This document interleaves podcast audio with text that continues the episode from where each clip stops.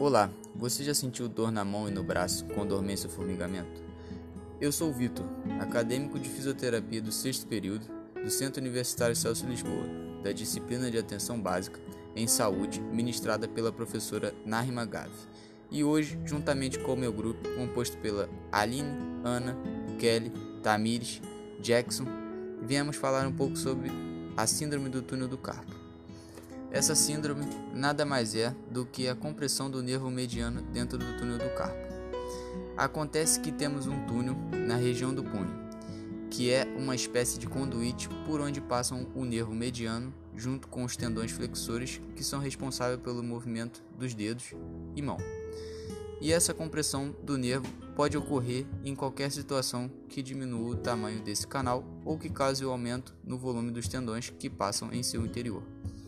A causa para que isso ocorra ainda é desconhecida. No entanto, a lesão por esforço repetitivo é apontada como uma das principais causas, mas também pode estar associada a outras patologias, como diabetes, artrite reumatoide e artrose.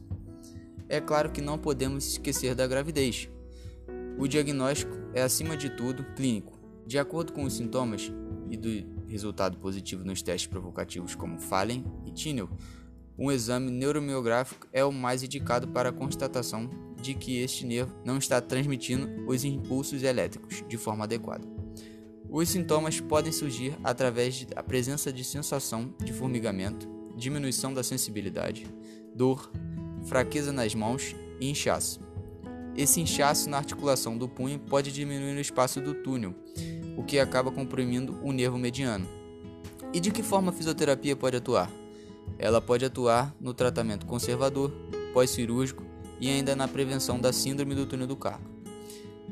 A fisioterapia atua na melhora da postura e na correção dos eventos que possam ter desencadeado os sintomas, através de exercícios de fortalecimento da musculatura, alongamento, orientações, trações e uso de eletroterapia para auxiliar a regeneração do tecido lesado e diminuição do quadro de dor.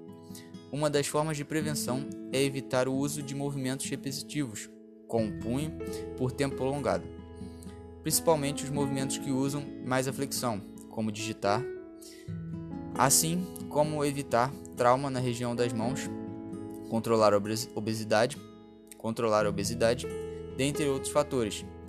Esse foi o nosso podcast sobre síndrome do túnel do carpo. Uma ótima semana e até a próxima.